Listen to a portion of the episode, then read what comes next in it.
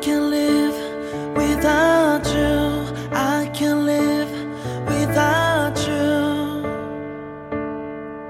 네가 없는 난 이제 I can't go without you. I can't go without 我爸爸 너 없이 五一回家，爸爸很早就给了我电话，问我安排， 然后说要带我去一个村子打鱼、打笋。我和我爸有一个共同特点，特喜欢走在陌生的地方，有山有水更好。一路走过去，一句话也不说，亦步亦趋，是我心目中的父子关系。而他也开始喜欢上了给我安排回家的行程。上次带我去了一趟有五百年历史的古村落，然后站在村头，跟我和朋友们分析山水，哪里是空旷的地，哪里是盘旋的河，村落里出了多少状元，村落的格局如何如何。每次他跟我说起这些，我就很认真地听上两句。越说越深奥时，我就扛不住了，蹦蹦跳跳，拿着相机四处拍照了。我爸叫了两个家族的兄弟一起到了村落里。去的村落离郴州不过几十公里，从进山开始也只花了半个小时。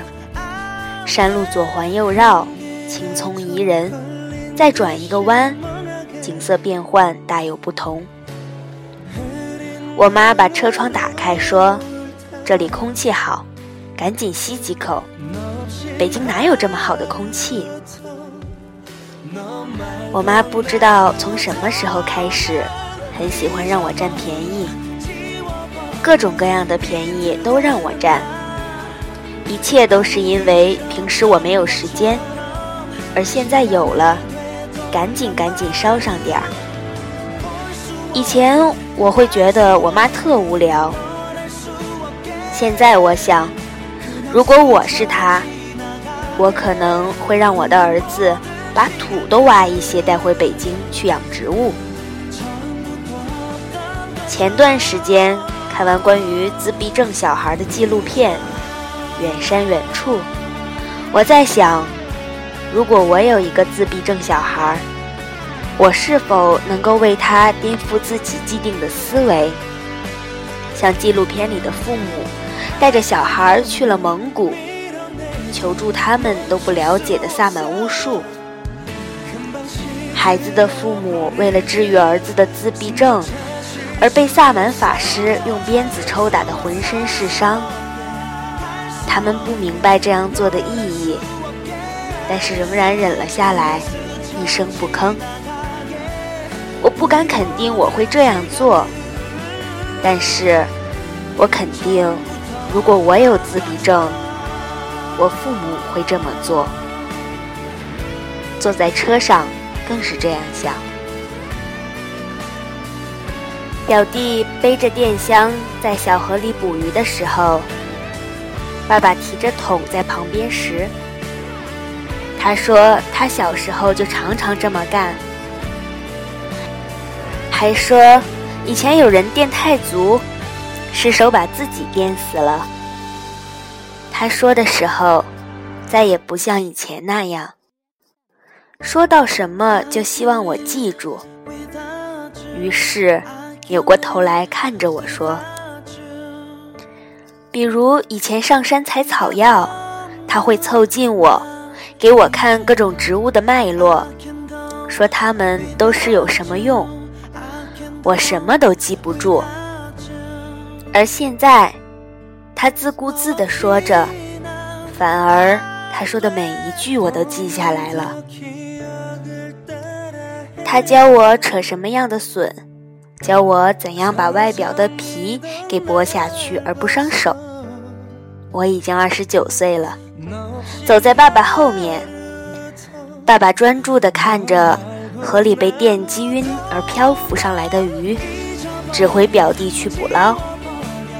我对爸爸说：“我来背电箱吧。”他说：“这个很重，你背得动？”我直接就从表弟身上取了下来，背了一路。我把电捕鱼的事情发到了微博上，好多朋友问我是什么感觉，只听说过，没自己捕过，我就很得意的说起来。回到北京，翻阅着这些照片，心生感触。我爸也快六十岁了，五十多年中，他走过很多路。看过很多风景，体验过很多生活。我这将近三十年的生命，每一年、每一月、每一日，都充斥着他双眼看过的一切。我身体里流淌着他的血液，他在我身后扶着，教会了我骑单车；他拖着我，教会了我游泳。他给我传球，教我三步跨栏，然后告诉我牙疼应该买甲硝唑。同学生了病说症状，他就给我们开药方。带我去打猎，看原始地貌，陪我去漂流，告诉我如何看风水，带我去饭店的厨房。看大师傅做菜，给我做陀螺，简易滑板，也教我玩牌时如何算牌，哪怕他自己的技术也挺一般。做手术时，让我换上无菌衣，踩在凳子上，看他在无影灯下忙碌。现在他还教我怎样用电捕鱼。打笋，他给了我整个人生还不足够，还不停告诉我如何思考，如何进步，如何实现自己的价值。然后，他分享了每一种他学会的技能，他曾经因此而获得快乐的每一种体验。如果我是我爸，我能做到他的一半吗？今天采访的张宏杰老师说：“我老伴儿有脑血栓，我常常逗他，说我下辈子躲起来，不让你找到。他就慢慢的喘着气说：躲起来我也把你找到。我希望下辈子我们还要做夫妻。”而林坤看着李小婉说。不知道是不是圣斗士看多了，我一直觉得我妈是雅典娜，而我是星矢，我会一直在她身边守护她。每个人都很幸福的生活着，我觉得我幸福的原因是，我终于完完全全体会到了和他们待在一起的快乐。尤其是当我爸看到我也喜欢捕鱼，而我妈看到我帮他拔笋的时候。